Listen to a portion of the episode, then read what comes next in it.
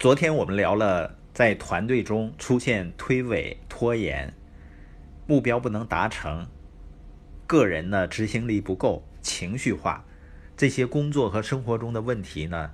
这些表面问题的背后核心问题是什么呢？是缺乏个人责任。比如说抱怨啊，它的本质是转移自己的问题，通过在周围的人或环境上。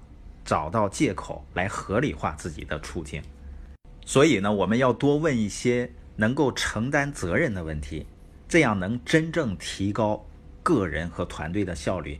我们所说的问题背后的问题呢，是一个工具，是通过改进个人问话的方式来帮助我们每个人培养个人勇于负责的精神。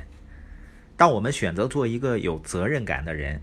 你会感到呢，生命会更充实、更愉悦、更有安全感，因为你开始有对生活的掌控感了。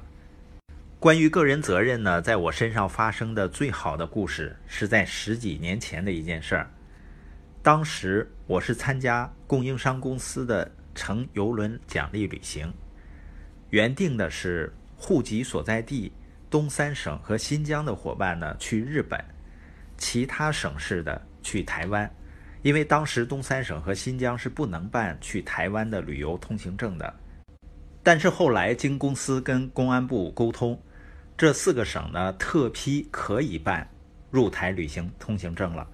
所以呢，我急急忙忙赶回家办证。当时虽然说是公安部特批的，而且加急给办呢，但时间已经非常紧了，因为我们那个县城肯定需要把资料再递到省里去办。所以呢，我一下火车呢，就到县城办证的地方，跟工作人员说要办去台湾的旅行通行证。那个工作人员当时像看外星人似的，他说：“拉倒吧，咱这办不了旅行通行证。”我跟他说啊，我们是公安部特批的，你没有接到通知吗？这回呢，他看我不像看外星人了，像看神经病似的。他说：“公安部是你家开的，没接到通知。”这样呢，我只能回去等。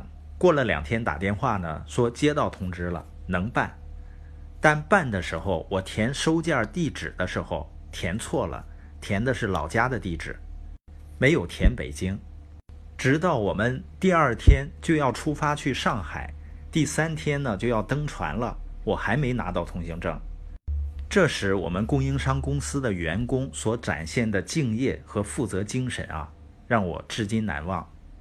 从北京到哈尔滨，公司的同事十几次的沟通，跟层层的办证部门沟通，然后跟邮政局沟通，最后呢，确定了邮件在发往七台河的路上。省公司的同事呢，就赶往七台河去截这个快件他们告诉我照常出发。我第二天呢，赶往上海，入住酒店后，公司的同事说啊，快件已经拿到了。正赶往哈尔滨的机场，要坐当天夜里的飞机飞往上海。那我当天晚上睡觉前呢，接到信息，由于暴雪，飞机推迟起飞。所以第二天上午，我们到了邮轮码头，我也不知道飞机有没有飞过来。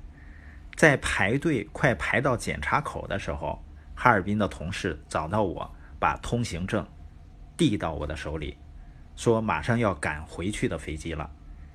我至今还不知道中间往返奔波的同事叫什么名字，但整个过程中没有一个人抱怨我把地址填错的事儿，都在全力以赴想办法解决问题。我相信，在很多人面对类似状况的时候啊，最多的想的是，这么大个人怎么还会填错呢？那公安部门啊，包括邮政部门啊，是那么好沟通的吗？尤其是在当时，因为不是就我一份儿啊。全国那一年的海外旅游是超过一万多人，就是黑龙江的也是不少的。这些同事的工作量是非常巨大的。那你说在工作劳累的时候这么想，是不是觉得情有可原啊？但是如果这样想呢，不仅对工作和情绪只能带来负面的影响，而且对现状呢一点帮助都没有。所以我们把这类问题就称为叫错问题。原因是提出这些问题既没有正面积极的作用，又缺乏行动的力量。这些问题其实也跟个人责任的精神背道而驰的，因为每个问题都在暗示其他人或者其他某事儿应该为问题或状况负起责任。但是你发现没有，这些不正确的问题往往正是最早进入我们头脑的。在碰到问题、情绪沮丧或者面对某种挑战的时候，一般人往往先产生负面和防卫的反应。这时最先出现在脑海中的就是这样的错问题。那如果我们从好的方面来想的话，可以这样想啊：碰到困难的时候，正好是提高我们解决问题能力的时候。别人不理解你、打击你，甚至给你制造障碍，实际上恰恰给你提升了前进的动力。当我们脑中浮现错问题的时候，我们可以选择接受，然后呢，就会延伸出很多抱怨。我们也可以选择拒绝，并且提出更好的、更有责任感的问题，比如呢，我怎么样能够改变现状？我应该如何尽自己的力量来支持我的团队？所以，问题背后问题的精髓就是借由提出更好的问题，立刻做出更好的选择。而正是由于每个人的选择不同，才造就了个人事业的差异。我们今天播音的重点呢，就是借由提出更好的问题，更能承担责任的问题，来做出更好的选择。